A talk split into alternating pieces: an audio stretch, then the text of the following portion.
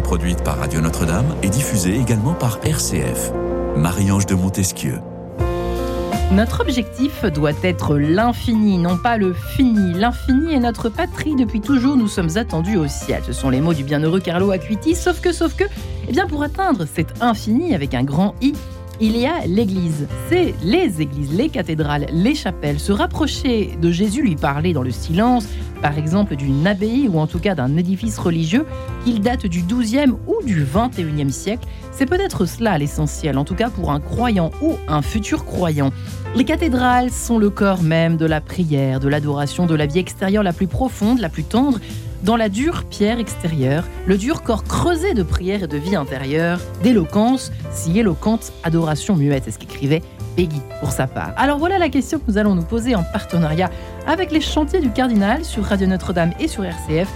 Qu'est-ce qui pourrait sauver nos églises? Tout simplement la question 52 minutes dont nous attendons la réponse. Je plaisante évidemment un petit peu, mais quand même euh, des pistes attendues avec nos trois invités aujourd'hui qui sont, pour commencer, Père Henri de Villefranche. Bonjour Père. Bonjour. Ravi de vous recevoir aujourd'hui. Vous qui êtes toujours chapelain à Notre-Dame de Paris, enseignant à la faculté Notre-Dame et au séminaire d'ici les Moulineaux, euh, qui est euh, un sacré érudit en tout cas sur l'histoire de Notre-Dame de Paris, sur ce qui s'y passe, sur les coulisses, etc. etc. C'est toujours euh, un plaisir de vous entendre. Mathieu Lours est également avec nous. Bonjour Mathieu. Bonjour. Toujours historien de l'architecture, spécialiste des cathédrales, de l'histoire des religions et du patrimoine en général, et des cloches en particulier. Et des cloches. On en reparlera évidemment.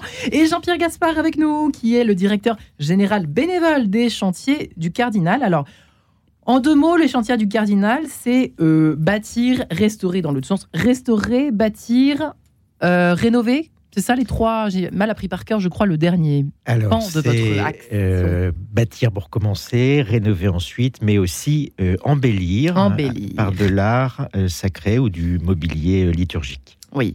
Alors, vous œuvrez, pour commencer, parce qu'on nous écoute de toute la France, à Paris, à Meaux, à Versailles, à Évry, à Nanterre, à Saint-Denis, à Créteil et à Pontoise. Il y a du boulot.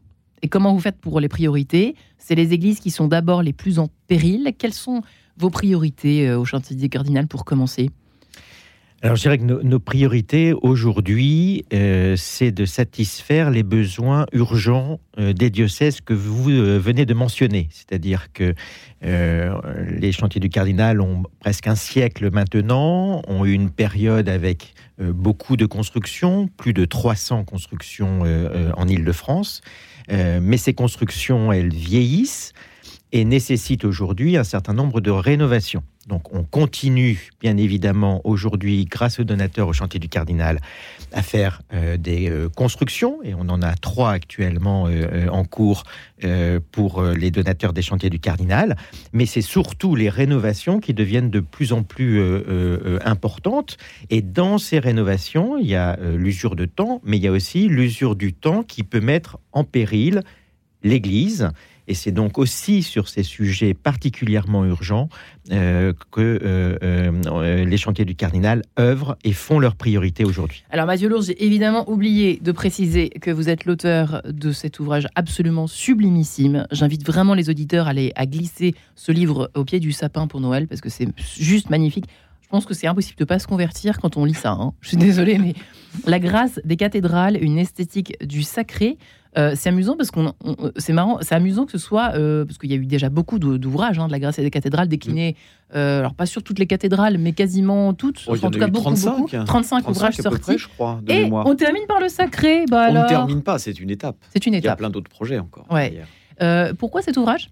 Alors, parce que le premier volume de ce diptyque qui a été publié l'an dernier traitait de l'histoire et de euh, l'évolution stylistique des cathédrales, et que là, maintenant, il faut les comprendre. Donc, le deuxième volume là, qui vient de paraître, c'est celui où on explique comment une cathédrale tient debout, à quoi elle sert, et pourquoi elle est belle, et que veulent dire ces images.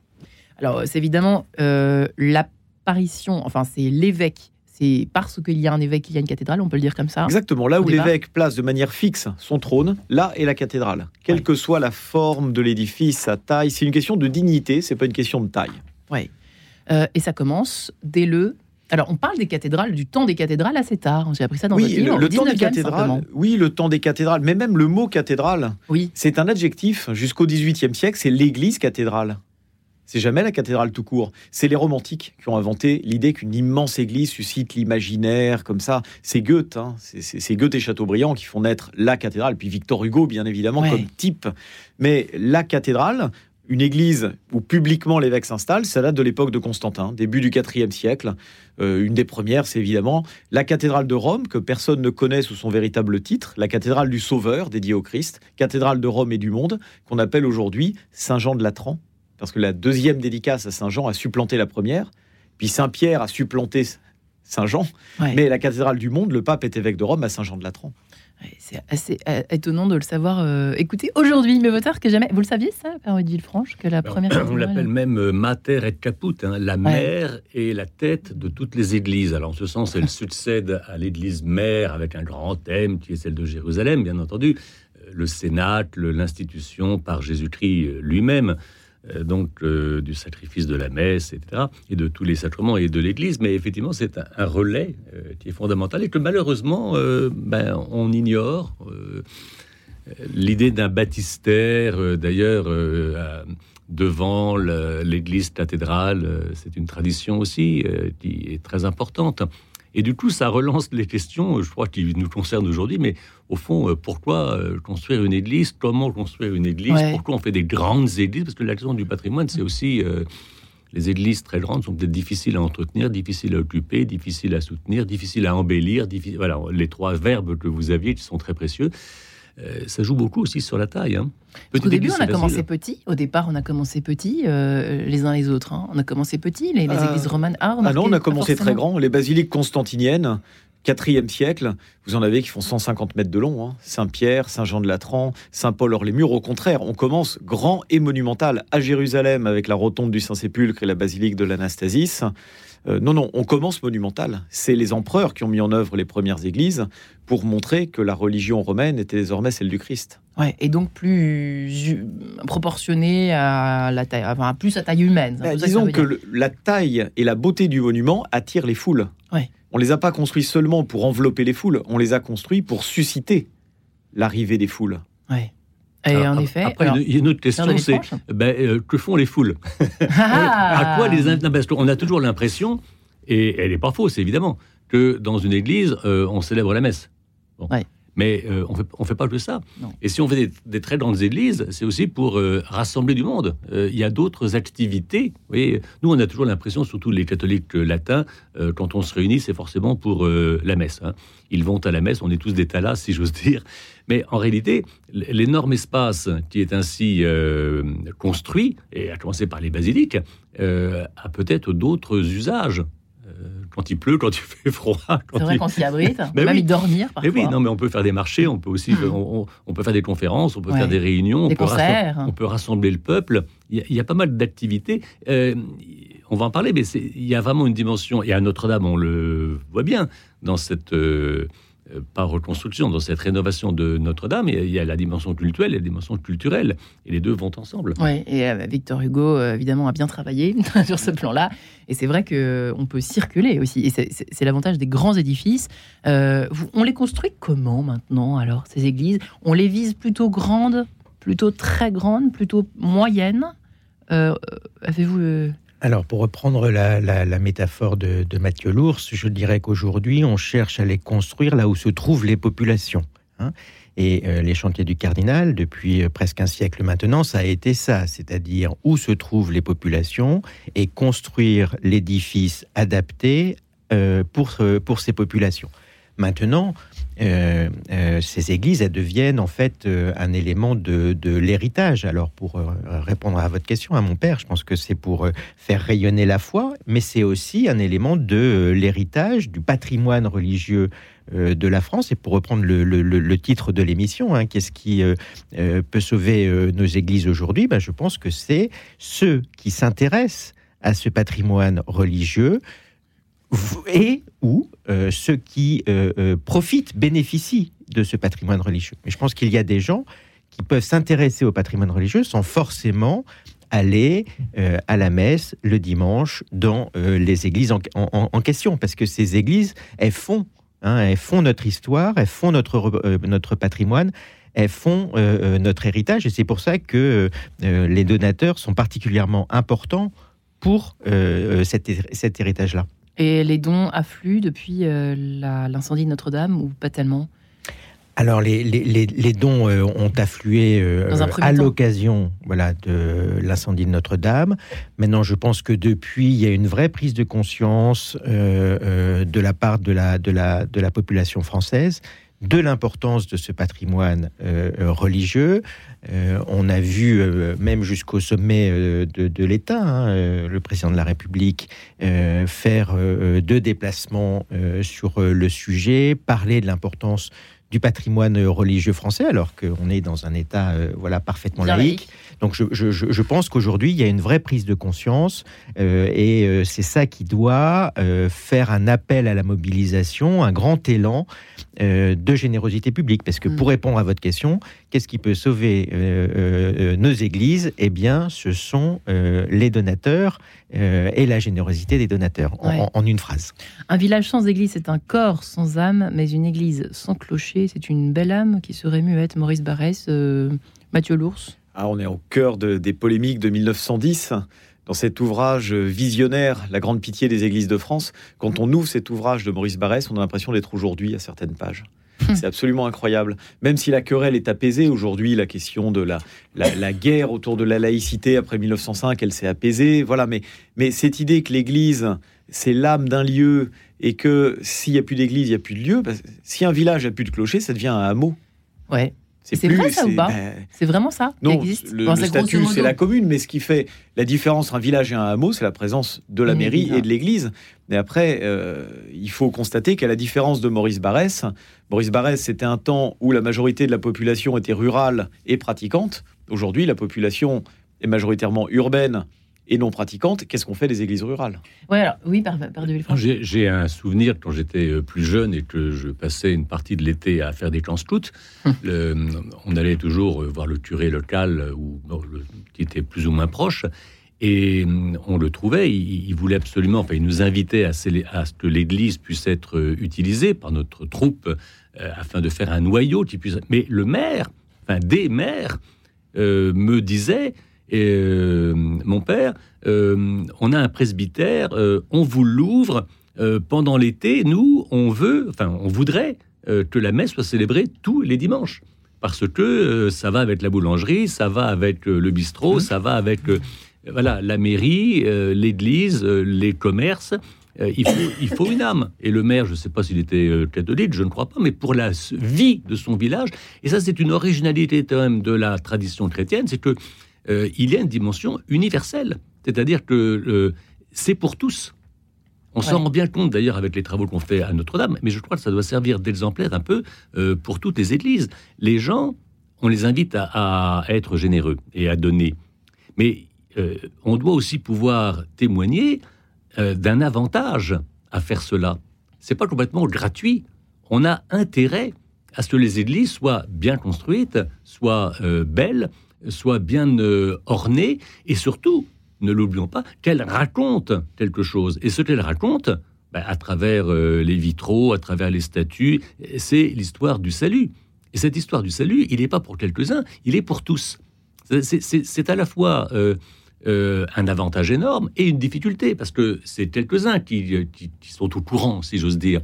surtout aujourd'hui. Voilà. Mais d'un autre côté, alors, on sent plus ou moins euh, consciemment, alors ça peut être euh, un, don du Saint-Esprit, mais c'est aussi euh, notre petite cervelle qui marche, en disant que le, ce qui est dit, ce qui est célébré, ce qui se passe dans une église est avantageux, ben, on parlait du village, pour le village tout entier. Pas simplement pour faire venir du monde qui va faire ses, achats à la boulangerie et au bistrot, hein, mais quelque chose est entendu, partagé, qui fait du bien ça, c'est une conviction que nous devons avoir. Moi, je me suis aperçu, pendant, au bout de plus de 30 ans de, de, de ministère, que dans ma paroisse, dans mes paroisses, ben, le dimanche, je ne parlais qu'à des catholiques.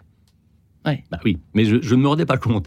Il a fallu que j'attende de célébrer à Notre-Dame pour me dire à Notre-Dame, et c'est un choix assumé. Il y a les gens qui viennent à la messe, qui sont dans la nef au centre, et puis il y a un, un millier de personnes qui tournent autour, et je me dis, mais au fond, la messe, euh, c'est pourquoi pas, les attraper effectivement. Voilà, non, mais c'est pas seulement pour ceux qui euh, sont croyants et qui viennent euh, honorer le Seigneur, etc. Mais tous les gens qui tournent, qui déambulent, qui viennent de près ou de loin, ça les concerne. Et quand Jésus dit la coupe de mon sang versée pour vous et pour la multitude, alors je me suis dans ma tête, c'est une petite distinction. Pour vous, ben, les croyants qui venaient, et la multitude, c'est-à-dire ceux qui tournent autour, que ça intéresse ou pas, euh, et puis ceux qui sont de plus en plus loin, ben, c'est pour eux. Et j'y fais attention. Et Notre-Dame et toutes les églises doivent avoir le souci de parler à l'humanité tout entière. Euh, Mathieu Lours, il y a eu d'autres périodes, on imagine, il y a eu des guerres, des incendies, des révolutions, euh, où les, les, restaurations d'églises et de cathédrales ont été difficiles, lourdes à porter, dans tous les sens du terme. La, la, pire hécatombe, ça a été les guerres de religion. Entre 1562 et 1598, les protestants ont mutilé, détruit, abattu un très grand nombre d'églises. Rien que pour les cathédrales, il y en a 57 sur les 129 qui ont été profanées et 10 qui ont été totalement détruites. Et donc on reconstruit pendant tout le XVIIe siècle et voir le 18e. L'exemple, c'est la cathédrale d'Orléans, qu'on construit à l'identique, en gothique, pendant toute la période. Il n'y avait pas besoin des chantiers du cardinal à l'époque, aussi quand même. Alors, il y, avait des... il y avait des grosses difficultés à trouver ces fonds, parce qu'au Moyen-Âge, la terre apportait beaucoup plus qu'au 17e, 18e siècle. Et quand on avait construit très grand à l'époque de l'apogée agricole du 13e siècle, est-ce qu'on pouvait refaire la même chose au 17e, 18e C'était pas évident. Pour Orléans, le diocèse avait plus les moyens. Et il a fallu que l'État lui affecte les revenus de quatre greniers à sel, donc de quatre euh, receveurs de gabelle, en fait, pour reconstruire cette cathédrale. Elle a été construite parce qu'on salait les plats, euh, finalement, et c'est comme ça qu'il a fallu trouver ce qu'on appellerait aujourd'hui une exemption fiscale. Mm. Euh, voilà, un, système pour que la fiscalité serve à un édifice qui est un peu un bien public. Il n'y avait pas de Stéphane Bern, mais il y avait... Non, mais il y avait des, il y avait des réseaux qui travaillaient à connecter le sommet de l'État avec les édifices qui en avaient besoin, et parfois des solutions à la Stéphane Bern, 1721, première loterie du patrimoine pour construire une église. Saint-Sulpice? Carrément. Mais oui, carrément. Le curé Jean-Baptiste Languet de Gergy arrive à arracher ça du régent, dont il est le, curé, et il arrive comme ça à financer, à achever la plus grande église paroissiale jamais construite en France sur l'argent de la loterie. Et ensuite, ça va servir à Sainte-Geneviève, à l'abbaye au bois, et on va avoir un système comme ça de financement euh, des églises. Eh bien voilà, peut-être le chantier du cardinal a-t-il à en prendre de la graine. en tout cas, je vous laisse méditer pendant ce petit extrait signé Michel Richard, Ecce Enim Veritatem Delexesti, Dilexisti, je me suis entraîné pourtant dans ma tête, mais raté, interprété par la Chapelle Royale. Michel, Michel Richard de la Lande, je ne l'ai pas précisé, pardon. En quête de sens, une émission produite par Radio Notre-Dame et diffusée également par RCF.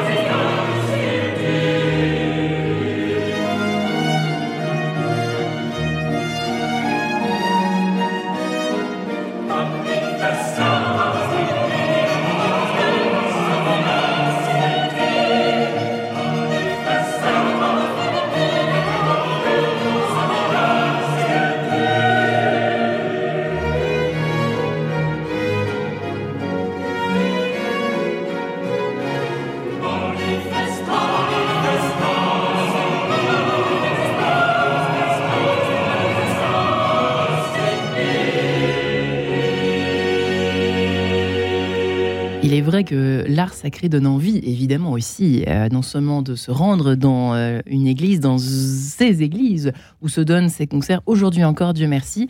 Et peut-être y a-t-il des conversions, euh, Père Henri de Villefranche, parfois entendez-vous parler de ce genre de, de rencontres incroyables, presque qui relèvent du miracle hein, au fond, entre l'art et la conversion. Bon, alors pour être tout à fait concret, de, depuis des années, enfin quand j'étais à Notre-Dame, quand Notre-Dame était ouverte, je ne dis pas que c'est le pain quotidien, Euh, mais euh, oui, c'était tout à fait fréquent. Et alors, il y avait cette, euh, cette, cette, proposition qui peut sembler un peu trop généreuse, mais à Notre-Dame, on rentre en touriste et on sort en pèlerin. Hmm. Mais de fait, il n'y a pas que Claudel qui s'est converti. Beaucoup de gens, enfin des personnes. mais Alors, ne faites pas comme certaines personnes. Vous avez des chiffres? Non, j'ai pas de chiffres. Parce que mesurer ce que le bon Dieu fait dans le cœur des gens, c'est- il faut pas vouloir, il faut même pense, pas penser à mesurer ça. Mais euh, des gens étaient saisis par la grâce euh, de Notre-Dame Ouais. et, et ce qui les intéressait, ce qui les intéresse, euh, c'est alors ce qu'on appelle de manière très banale euh, l'événementiel, quand il se passe quelque chose. Et là, euh, je trouve qu'on devrait réfléchir davantage là- là-dessus. ce qui se passe, ça peut être, prenons le sommet de tous les sacrements, c'est la célébration de la messe. Mais ça peut être un concert, ça peut être une conférence, ça peut être euh, la simple présence de quelqu'un à l'accueil qui vous dit bonjour, qui vous dit la bienvenue et qui vous introduit dans, le message euh, que délivre euh, Notre-Dame à la sensibilité, à l'intelligence, et puis pourquoi pas, par grâce, au, au cœur. Mais ça, c'était c'était notre quotidien. Et il faut soigner euh, l'ensemble des événements, parce qu'une cathédrale, dans le- enfin, une église dans laquelle il ne se passe rien, il manque quelque chose. Ouais. C'est pas un endroit a priori. Vous voyez, alors on a parlé tout à l'heure des petites églises romanes euh, dans, dans un joli décor euh, très silencieuse. Euh, une grande église, euh, c'est- pas fait pour, euh, je dirais, être seul et se taire. Euh, c'est fait pour rassembler du monde et rassembler du monde, ben, ça fait forcément du bruit. Euh, ah, mais il y a du bruit dans la cathédrale, il y a du bruit dans l'église. C'est vrai qu'on le dit souvent. Mais ça. heureusement qu'il y a du bruit. Ça veut dire que c'est vivant. Quand on n'entend plus rien, c'est qu'on est mort. hein. Et on voit bien, par exemple, dans la célébration de la messe, là aussi, mais, oui, qu'est-ce qu'une messe? Une messe, c'est pas simplement euh, Dieu qui vient à nous, ça serait déjà pas mal. On parle de présence réelle, et c'est la foi de l'Église catholique. Mais le pape François nous dit, il y a encore beaucoup plus fort, qu'on n'avait peut-être pas bien euh, pensé. Euh, il s'agit d'une rencontre réelle. Euh, Dieu vient et fait quelque chose, mais il est en alliance avec l'humanité tout entière, avec des signes justement qu'il y a dans l'Église, etc. Et cette humanité, elle vient. Et on n'écoute pas l'Évangile, le petit doigt sur la couture du pantalon. on répond, on questionne. Heureusement que dans les gens qui viennent visiter une église, les gens posent des questions. Non, ça fait un peu de bruit. Mais je veux dire que on, avance dans euh, la compréhension, dans l'adhésion, dans la rencontre avec le bon Dieu, euh, en répondant euh, à ce qu'il dit. Et, donc une église, ça suscite la curiosité. Euh, Pourquoi c'est comme ci? Pourquoi c'est comme ça? Pourquoi il y a une statue là? Pourquoi il y a des vitraux? Pourquoi il y a euh, euh, telle ou telle forme? Les formes en plus sont extrêmement parlantes. Moi, ce qui m'épate dans une église et qui fait que même l'extérieur est, parlant. hein. Les volumes, les ronds, le- les, carrés, le- le- les flèches, les arcs-boutons, tout ce que vous voulez. Mais en fait, tout ça n'est pas simplement artistique. C'est comme en liturgie. C'est d'abord utile. C'est d'abord pour faire quelque chose. C'est pour dire quelque chose. Et ensuite, ça suscite euh, un rond, un carré, euh, quelque chose de très harmonieux, des couleurs qui sont fascinantes. Mais c'est fascinant parce que c'est beau, et c'est beau parce que ça a un sens. Ouais, et sauf qu'aujourd'hui, on l'ignore bien souvent, euh, Mathieu Lours. Heureusement que vous êtes là, vous, et puis les historiens de l'art, pour, et puis les théologiens, et puis les prêtres comme le père de Villefranche, pour nous le rappeler que tout ça a un sens. Mais il y a une ignorance aujourd'hui qui est presque, bah, je dirais, triste, allez, disons-le. Hein. Oui, oui, on trouve. J'ai une, une étudiante de première année qui pensait que la Vierge Marie était un- une des protagonistes des guerres de religion. Par exemple, qu'il avait rangé avec Catherine de Médicis et Charles IX, parce que j'avais dit dans mon cours que les protestants ne la reconnaissaient pas, donc elle était forcément catholique. Euh, voilà, mais effectivement, il y a du travail. Mais heureusement qu'il y a du travail, parce que c'est le jour où ils ne commettront plus d'erreurs. Ça voudra dire qu'on qu'on sera totalement indifférent à ça. Ouais. Je préfère avoir des jeunes qui se posent des questions et qui assument des erreurs, parce qu'au moins on peut en discuter, plutôt que des gens qui sont indifférents. Parce que le jour où ces questions euh, seront traitées comme on traite d'une Aphrodite, d'une Diane ou d'un Jupiter, là, une Vierge à l'enfant, c'est encore quelque chose pour lequel on s'accroche dans le monde actuel à une croyance vive, vivante. Et quand on en parle aux étudiants, de dire que là, votre point de culture, c'est pas qu'une culture livresque, c'est une culture qui rejoint une foi vécue et qui non seulement vous explique les œuvres d'art, mais vous permet de comprendre une bonne partie du monde contemporain, vu le nombre de chrétiens qu'il y a sur cette planète. Voilà, ça, ça ancre la tradition dans un vécu. Et on peut pas. Alors d'accord, on est dans l'enseignement euh, laïque, mais voilà, ça existe et on peut dire qu'il y a encore aujourd'hui des artistes qui travaillent sur ces formes-là parce que c'est des formes pour lesquelles il y a de la commande grâce au chantier du cardinal ou à d'autres euh, commanditaires. Il y a encore aujourd'hui une imagerie vivante. Et oui, Jean-Pierre Gaspard, heureusement que effectivement euh, vous existez, vous aussi, pour participer à cette, euh, comment peut-on dire, à cette transmission aussi. C'est une forme de, participation à une transmission universelle, hein, ce que vous faites dans ces églises. Oui, alors euh, absolument, hein, grâce, grâce à tout, euh, toutes les personnes et notamment les donateurs qui euh, s'engagent pour les chantiers du cardinal. Et je dirais, moi je voudrais aussi lancer un, cri aujourd'hui à ce micro, c'est-à-dire que là on est en, train de parler de beau, on est en train de parler de, de, de traces dans l'histoire, et c'est tout à fait vrai. Sauf que aujourd'hui, on a des églises qui sont en situation d'urgence. On a des églises aujourd'hui qui sont euh, fermées par ce qu'on appelle euh, arrêté de péril, c'est-à-dire que euh, plus personne n'a le droit d'y rentrer parce que les églises sont, sont, considérées comme en péril. Donc, et, je vais donner les trois, les trois grands motifs qui amènent à ça. Premièrement, on a des églises qui s'affaissent, c'est-à-dire que les sols sur lesquels elles sont construites bougent et donc l'église s'affaisse, il y a des grandes fissures et donc ça met en péril l'église. Euh, aujourd'hui, on en a, on en a plusieurs. Hein. Euh, on en a 3, 4, 5 en, en, Ile-de-France dont s'occupent les chantiers du Cardinal. Ensuite, on a les matériaux qui s'effritent parce que ces églises euh, ont été, enfin les, dernières églises construites depuis un siècle l'ont été à, la grande période du, béton armé.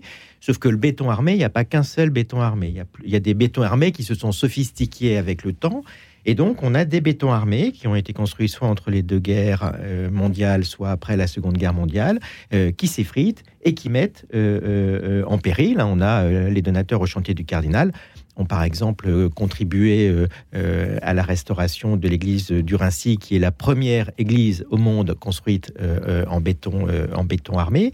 Et puis la, la troisième, la troisième raison, c'est les toits qui fuient. Alors, quand je dis un toit hmm. qui fuit, on se dit, bah, c'est hein. juste de l'eau qui coule, sauf que cette eau qui coule, elle met en péril.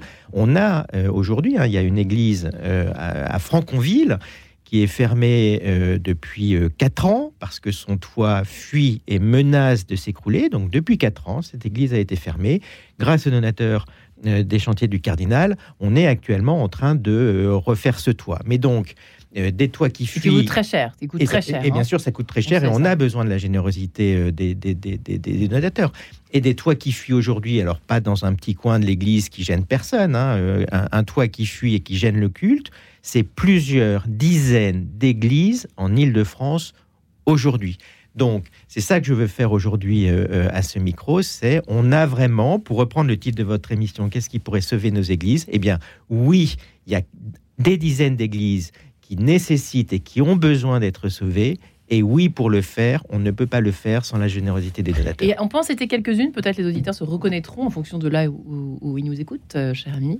Jean-Pierre Gaspard Alors, euh, Celles qui sont plus en péril, par exemple Alors, euh, les seuls qui, qui s'affaissent, c'est par exemple à Épinay-sur-Seine, où l'église a été fermée. C'est aussi à Paris. Non, il y a une église euh, à Paris 20e euh, qui, euh, qui s'affaisse. Voilà. on a aussi à Saint-Maurice la même chose. Sur l'effritement des, des, matériaux, je parlais de l'église du Rincy, mais il y en a plein, il y en a des dizaines.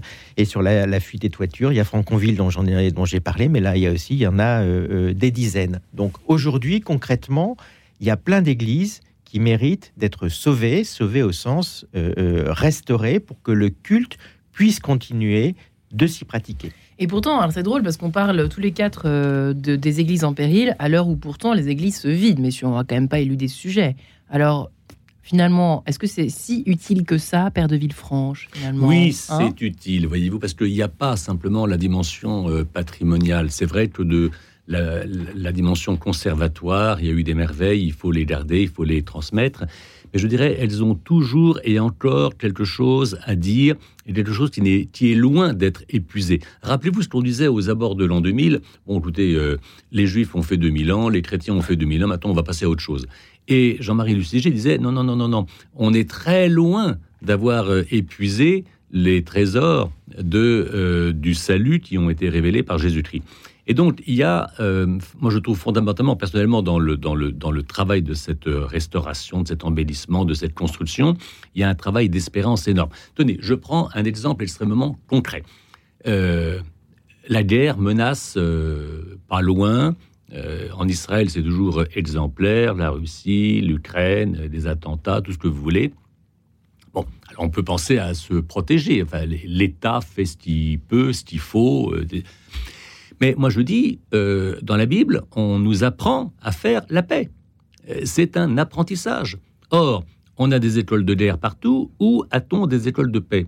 Et on se dit, tiens, qu'est-ce qui se passe dans une église? Dans une église, on apprend à faire la paix mesurée dans la célébration d'une messe, toutes les fois où le mot paix est prononcé. Et quand c'est un évêque dans sa cathédrale, il commence la paix soit avec vous. Et ça se termine allez dans la paix du Christ. Mm. Ce ne sont pas que des formules, c'est un endroit qui devrait, si on était intelligent, euh, dans le monde contemporain, on devrait venir à la messe dominicale ne serait-ce que pour apprendre à faire la paix. Alors la paix avec soi, la paix avec sa famille, la paix avec son voisin, mais aussi euh, la paix dans le, dans le monde. Et moi j'ai suggéré au dit Casa euh, de Notre-Dame, où on cherche à la fois euh, le sens, on va dire, littéral, c'est-à-dire la sculpture, l'architecture, et le sens spirituel, comme, dans, la Bible. Je dis, à partir du 7 octobre, on était le lendemain ou le surlendemain du 7 octobre, à partir de maintenant, un point euh, spirituel, ça ne sera pas simplement le mystère de l'incarnation, le mystère de la Trinité, ça sera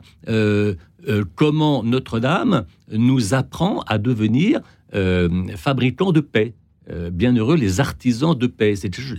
Et dans le monde, l'Église catholique et les chrétiens en, général sont, doivent être une école de paix. Un, il n'y a pas que le pape dans son Vatican, toutes les paroisses doivent délivrer pas simplement un message, mais un apprentissage. Hmm. C'est là où il se passe quelque chose. Et tout le monde peut en profiter. Père de Villefranche, même quand l'église est vide, alors je sais que vous aimez, pas visiblement les églises très très vides, moi j'aime beaucoup, mais bon, euh, il y a quand même une paix d'ailleurs intérieure qu'on trouve, qu'on retrouve à chaque fois que l'on se réfugie, par exemple, dans une, dans une église ou une cathédrale où il y a, euh, par exemple, pas de bruit ou très peu, ou en tout cas une forme de silence, même s'il y a du bruit, évidemment, des petits bruits ambiants. Euh, mais Mathieu Lours, il y a le, la paix aussi à travers les pierres. D'ailleurs, Peggy en parle énormément dans, ses hommages aux cathédrales. Oui, oui, dans, notre, dans notre vision euh, contemporaine de la cathédrale, il y a le plein, mais il y a aussi le vide. Le silence, l'immensité, euh, le fait de, se retrouver dans un, dans un grand vaisseau comme ça, qui, qui a une éloquence muette, en quelque sorte, c'est quand même assez saisissant. Donc l'Église, elle est capable de cette plasticité, c'est-à-dire qu'elle peut être le lieu du grand rassemblement, le lieu du petit rassemblement, le lieu où on est assis, le lieu où on est debout, le lieu où on déambule. Et il y a besoin effectivement que le monument ait une certaine extension pour nous faire ressentir toute cette, euh, cette fonctionnalité. Parce que, euh, effectivement, comme, comme le disait le, Père tout à l'heure, euh, une église, c'est plurifonctionnel. Parce que le sacré catholique est plurifonctionnel. Salut du Saint-Sacrement, prédication, messe, chapelet, culte des saints dans les chapelles. C'est un, c'est une religion qui a des ressources incroyables. Et quand on dit euh, ah bah y a, on dit souvent il y a plus de messe dans l'église, d'accord? Mais des chapelets, des séances de catéchisme, des prédications, des enseignements, ça aussi c'est du culte. Et on peut faire vivre des églises rurales autrement qu'avec la messe. Parce qu'il y a un foisonnement cultuel dans le catholicisme qui permet tout ça. Donc il y a certes, il y a le, culte et le cultuel et le culturel, mais en premier lieu, explorons les ressources du cultuel, mmh. qui ne sont pas toujours exploitées, même s'il n'y a plus que trois catholiques pratiquants dans un village. Ils sont quand même là. Un chapelet le vendredi après-midi, l'église est ouverte pendant une heure. Ouais avec trois personnes qui prient. Même si parfois il faut batailler pour euh, ouvrir l'église. Enfin, je sais que c'est encore un autre sujet. Quand on est pèlerin, on est furieux quand on voit des églises. Je trouve qu'elles sont de plus en plus ouvertes quand même dans la journée. En France, là, je parle, je dépasse les frontières de l'île de France, euh, les amis, mais c'est vrai que j'ai l'impression qu'il y a encore un peu de travail. Alors, c'est moins, moins fermé qu'en Espagne. Hein. En Espagne, c'est terrible. Mais bon, c'est ça. Déjà qu'une église soit ouverte, c'est déjà une forme de, de paix d'ouverture invitation à la paix, Père de euh, Villefranche. mais je veux dire, euh, ouverture, ça suppose quelqu'un qui. Ouais, c'est vrai. Moi, vrai. une église, euh, c'est habité. Alors, c'est habité par le bon Dieu. Mais justement, encore une fois, le bon Dieu, il ne veut pas tout seul. il faut ait quelqu'un en face. Et euh, il, faut des personnes. Alors, qu'est-ce qui va décider quelqu'un à prendre, à donner du temps pour ouvrir une église? Ça sera forcément parce que dedans, il y a quelque chose à voir, à entendre et à vivre. Et c'est ça qu'il faut identifier. Moi, j'étais, pardonnez-moi de revenir toujours à Notre-Dame. Enfin, j'étais, on est quand même stupéfait de voir qu'avant l'incendie, dans la nef, il y avait 14 chapelles qui, en gros, étaient inutilisées. Elles ne racontaient rien. C'est ahurissant de voir le, toutes ces possibilités euh, toutes ces comment dirais toutes ces ouvertures dans lesquelles euh, il n'y a rien. Elles sont euh, muettes. Il faut faire des programmes. Alors, il y, a 26, il y a 36 programmes que l'on peut faire. On peut raconter tellement de récits, que ce soit les récits bibliques, le récit des saints. Mais je dis effectivement que tout est à faire. On l'a fait, ça a été démoli, évidemment. On a détruit les statuaires, on a détruit les tableaux, on a détruit des tas de choses. Et eh ben, il faut les recommencer. Allons-y, en ton église, open, et on se retrouve juste après. À tout de suite. En quête de sens. Une émission produite par Radio Notre-Dame et diffusée également par RCF.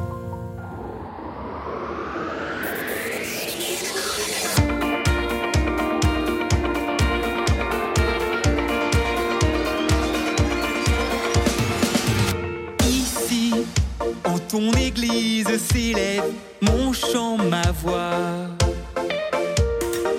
Un pas me fait me lever, me fait dire je vis pour toi. Nos cœurs et nos bras levés, chacun de nous rassembler,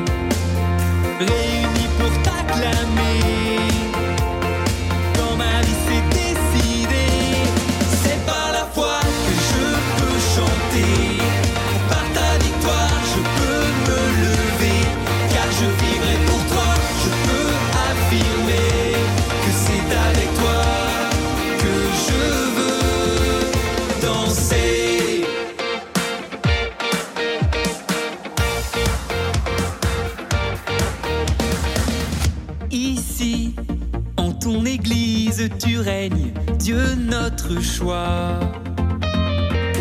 Toi seul es la raison de nos cris, de notre foi.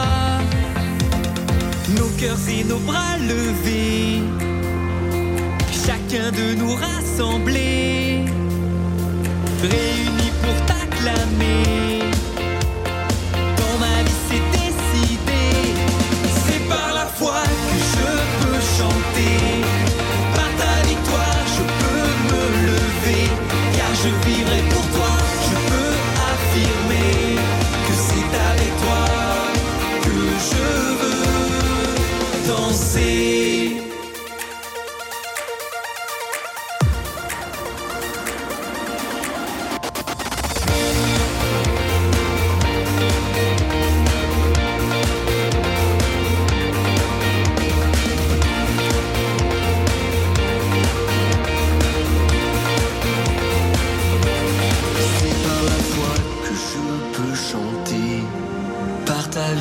je peux me lever. Car je vivrai pour toi, je peux affirmer que c'est avec toi que je veux danser.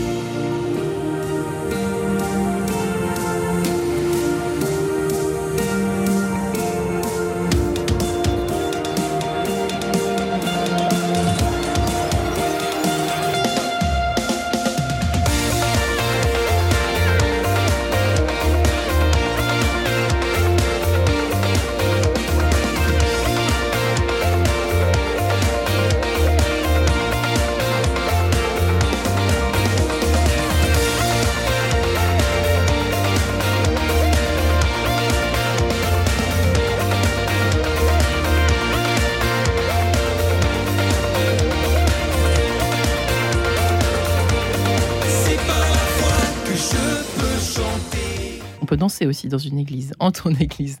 Du groupe Open, à l'heure où nous parlons eh bien, du sauvetage, si je puis dire, la restauration en tout cas de nos églises. Qu'est-ce qui pourrait bien les sauver Ces églises euh, d'Île-de-France en tout cas, mais en règle générale aussi, ça peut aider ces, ces- pistes que nous explorons aujourd'hui avec mes trois invités, qui sont Mathieu Lours, historien de l'architecture, qui vient avec ce magnifique ouvrage La grâce des cathédrales, euh, une esthétique du sacré, aux éditions de la Place des Victoires.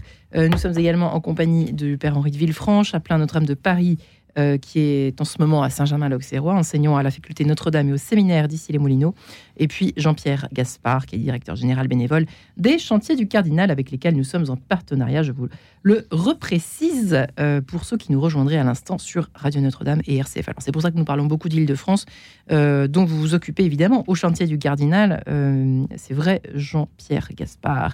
Mais il est vrai que c'est quand même une. On, a parlé, c'est drôle tout à l'heure, des restaurations à des époques précédentes qui nous ont précédés. Euh, en fait, finalement, c'est un peu toujours la même course euh, aux bienfaiteurs, de façon en plus euh, généreuse. En fait, il y a une histoire de générosité aussi. hein. On n'a jamais fait payer, euh, en tout cas en France, hein, je pense, messieurs, que c'est quand même quelque chose bien spécifique à la France. On n'a jamais fait payer une entrée dans les églises. En France, parce qu'ailleurs, c'est pas comme ça. Mais bon, c'est quand même quelque chose aussi de, beau, d'une certaine façon, de faire appel à la générosité des, fidèles, des personnes qui tiennent à l'art euh, religieux et aux cathédrales et aux églises en particulier. Alors euh, oui, c'est beau, c'est même, euh, c'est même euh, magnifique. hein. C'est-à-dire que, euh, enfin, ô combien de gens sont intéressés par euh, leur patrimoine euh, religieux, euh, ô combien de gens ont envie que ça laisse euh, une trace euh, euh, dans l'histoire. Euh, et, et- et- et cette générosité, en fait, il faut bien regarder à quoi euh, elle fait, euh, elle fait euh, référence. Aujourd'hui, en France, les églises, il y a deux cas de figure. Soit elles appartiennent, euh, alors je ne parle pas des cathédrales, hein, mais soit elles appartiennent aux communes, et donc euh, le financement, par exemple, de leur restauration, c'est par des fonds publics. hein. Euh, soit elles appartiennent au diocèse, c'est-à-dire globalement à l'Église catholique de France, et c'est bien là où il y a besoin, en l'absence de fonds publics, où il y a besoin de la générosité des donateurs. Et aujourd'hui, les chantiers du cardinal et les donateurs au chantier du cardinal, un s'occupe de toutes les constructions euh, pour euh, les diocèses, de euh, tous les embellissements pour les diocèses et de toutes les rénovations pour les diocèses. Donc, c'est une pour un pour un diocèse, hein, la charge de son patrimoine religieux est une part majoritaire de son de son euh, budget. Et heureusement que euh, les évêques, heureusement que les curés, heureusement que les prêtres, heureusement que les paroissiens euh, peuvent, peuvent bénéficier de la générosité des donateurs des chantiers du cardinal, parce que sinon, ce ne serait pas possible de sauver les églises en péril, notamment dont je vous ai parlé tout à l'heure, ou de construire de nouvelles églises comme on le fait, euh, fait euh, aujourd'hui. Alors, on va parler de l'artisanat, évidemment, qui est crucial. Le père de Villefranche en sait quelque chose. Vous parliez à l'instant, père de Villefranche, justement, de, de l'importance de peut-être restaurer une sorte d'ordre sacramental et sacramental. Qu'est-ce que ça veut dire? Oui, alors vous savez, euh, le mot euh, qui définit le sacrement en bonne théologie, c'est un mot très simple, hein, c'est le mot signe. Un sacrement est un signe qui réalise ce qu'il signifie. Euh, mais ça fonctionne avec cette dualité entre le signifiant et le signifié. Alors, le signifiant sont des choses très simples, hein, des choses de la vie quotidienne. On, mange, vous un repas, une onction quand on est malade, une pommade, euh, l'eau euh, qui désaltère et qui nettoie, euh, le feu qui chauffe et qui purifie, etc.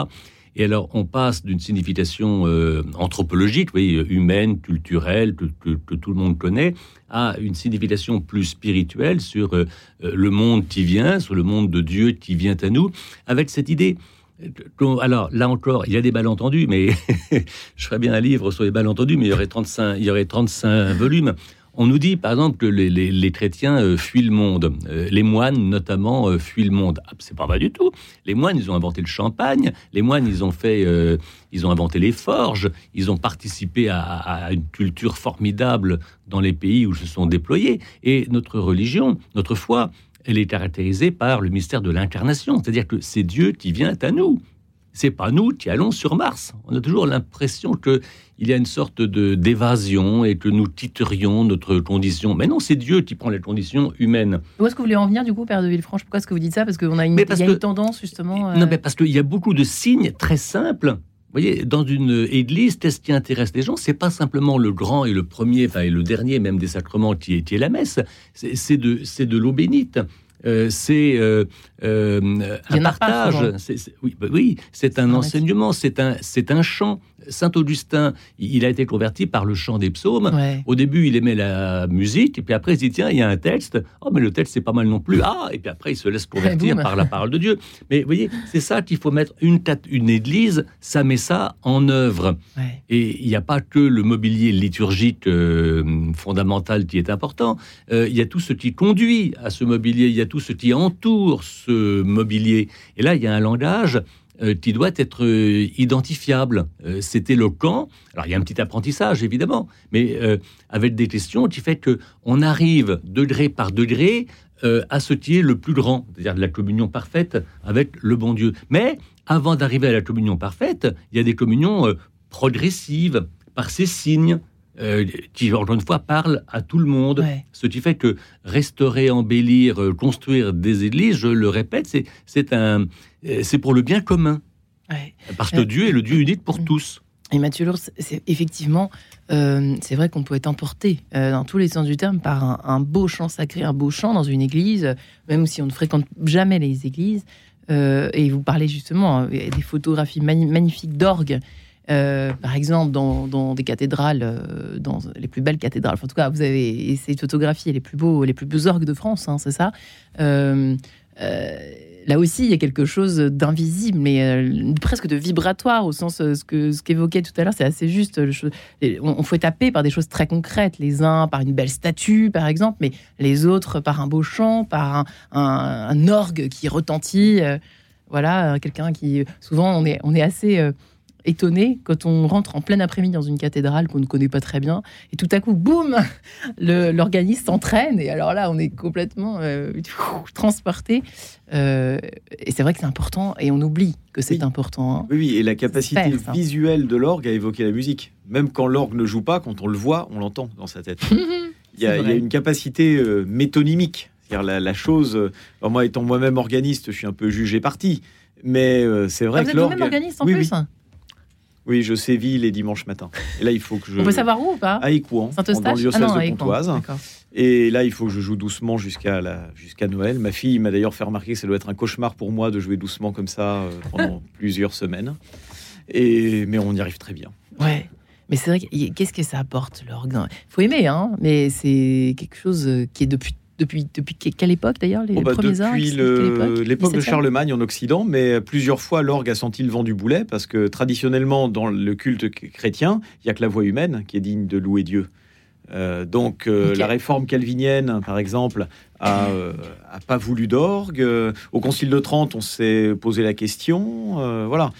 Et mais aujourd'hui, voilà, l'orgue est consensuel et puis on peut jouer avec les autres instruments. Ça n'empêche pas de renouveler la musique sacrée, donc tout va bien. Mais il y a les cloches, par contre, qui, sont, qui datent de, j'ai j'ai envie de dire, Mathusalem, hein, pour le coup, euh, qui sont un signe depuis la nuit des temps. Alors, je sais que vous ne voulez pas vous étaler, Jean-Pierre Gaspard, c'est pas votre spécialité, et c'est bien normal. Euh, mais il y a tout un, un, un article assez intéressant sur le site hein, des Chantiers du Cardinal. Il y a beaucoup de choses aussi qu'on peut découvrir euh, sur votre site internet.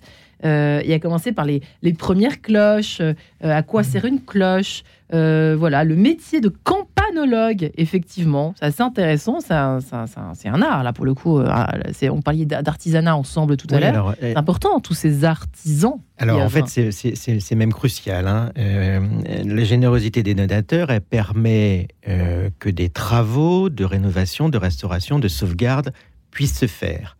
Mais quand on regarde ces travaux, ça permet aussi que euh, euh, des, des techniques d'artisanat, des compétences d'artisanat perdurent dans le temps. Je vais prendre un exemple très simple. On parlait à l'instant avec Mathieu Lours des orgues. Des gens qui savent euh, réparer des orgues abîmés, Ouais. on- on on n'en trouve plus, euh, on n'en trouve plus beaucoup. Oh, mais si, si, Bon. si, si, si. Il faut Ah, juste, quand même. il faut, si, si, il y a plein de facteurs d'orgue excellents en France. Il faut, il faut juste euh, les solliciter. Il n'y a pas de problème. Il y en a beaucoup, il y en a beaucoup moins qu'avant, alors mais- que les besoins, je me permets d'insister, Ouais. alors Oui. que les besoins pour refaire euh, les orgues euh, sont beaucoup, euh, sont, sont beaucoup plus importants. Des gens qui connaissent la technique des vitraux, il y en a de moins en moins. Des, la taille de pierre, il y en a de moins en moins. Et donc quelque part, les donateurs au chantier du cardinal permettent aussi hein, de, de faire euh, euh, se prolonger, se pérenniser. Euh, des techniques qui sont nécessaires pour faire, et je reprends ce que vous disiez, mon père, hein, que dans un certain nombre de chapelles, par exemple, dans une cathédrale euh, qui est euh, vide, je reprends votre terme, eh bien, on puisse y mettre des choses et qu'on sache le faire, parce qu'il suffit pas, il suffit pas de, de, de, de, savoir quoi, quoi mettre, il faut aussi savoir le faire. Et il y a des savoir-faire dans tout ce qui concerne l'artisanat autour des églises euh, qu'il faut euh, pérenniser euh, dans le temps parce qu'on en a besoin aujourd'hui, on en avait besoin hier et on en aura besoin demain. Alors c'est amusant, trois cloches ont pris place dans le clocher de l'église de Notre-Dame de l'Assomption des Buttes-Chaumont à Paris, rue de Meaux dans le 19e. Euh, donc euh, Marie, elles ont des prénoms, ces cloches, Gabriel et Georges, mmh. qui ont été placées dans le beffroi, la structure métallique qui soutient l'ensemble. Elles offriront une combinaison de trois notes, sol, la et si. Pour la plus légère, c'est toujours les, trois sons des cloches. Euh, les, vous, Ah non, non, c'est très ça variable. Varie, en fait oui, oui, c'est très variable suivant la place disponible, l'argent disponible. Plus une cloche est petite, plus elle sonne aiguë. Donc si on peut avoir euh, une belle extension de, cloches, euh, voilà. Et alors on apprend que dans les plus grandes villes, dans les grandes villes, pardon, la sonnerie est devenue rare au petit matin. Euh, c'est vrai que l'Angélus, c'est un luxe quand on l'entend. Alors certains s'en plaignent, il y a des, effectivement des, des, des, plaintes. Et comme vous le savez, le chant du coq également en fait partie de ces, de, de ces, de ces rituels de campagne, hein, si je puis dire, Père de Villefranche. Mais c'est pourtant un, un, magnifique signifiant. Je crois que l'Assemblée s'en mêle, hein, le fameux Claude Maurice. Mais oui, mais là encore, euh, ça suppose, voyez-vous, ça suppose une articulation un peu subtile entre euh, l'individu et euh, la communauté. Et les églises, justement, sont, un espace. Là encore, je, pardonnez-moi de revenir sur mes obsessions, mais c'est un endroit où on apprend à exister de manière personnelle parce qu'on a une vie euh, spirituelle, parce que on éprouve des sentiments très profonds et très importants, notamment euh, en entrant dans une église. Et c'est un lieu aussi où on apprend à vivre euh, ensemble. C'est cette articulation. On est face à Dieu, on est face à son prochain. Mais voyez-vous, c'est un peu le béaba du christianisme. Ça fait partie de l'enseignement de notre Seigneur lui-même. le premier commandement, tu honoreras le Seigneur ton Dieu. Le deuxième, tu aimeras ton prochain comme toi-même. L'idée que la relation à Dieu et aux frères soit un unique et même commandement, euh, c'est le béaba. Ça ne se comprend pas de manière si simple que ça. Et euh, de pouvoir euh, participer à une vie dans une église vient nous faire progresser dans l'articulation de ces deux dimensions qui sont fondamentales. Eh bien, on essaiera de le retenir et donc de participer quand on est envahi par ce sentiment d'émerveillement hein, que l'on euh, que l'on peut avoir en rentrant dans ces églises que sont les nôtres. Eh bien, de donner au chantier du cardinal. Merci infiniment Jean-Pierre euh, Gaspard, vous qui êtes directeur général, je rappelle, bénévole des chantiers du cardinal. Euh, vous pouvez vous pouvez donner à l'adresse suivante, si je ne me trompe pas, chantier du cardinal au pluriel.fr, c'est bien cela, 10 rue du cloître Notre-Dame Paris 4e pour l'adresse postale. Et on vous retrouve bien sûr pour dimanche. Enfin, pas bien sûr, mais on vous retrouve dimanche aussi pour notre radio dont j'ai, si j'ai bien compris, euh, cher ami. merci infiniment également Mathieu Lours et son ouvrage pour la grâce des cathédrales, une esthétique du sacré. Euh, merci infiniment Mathieu Lours, historien de l'architecture que vous êtes. Et merci Père de Villefranche. Et longue vie à Notre-Dame et, à la transmission du sacramentel. La de Notre-Dame sera remise le 6 décembre prochain à 14h30. Eh bien, c'est noté au lendemain de Noël. Merci infiniment, les amis.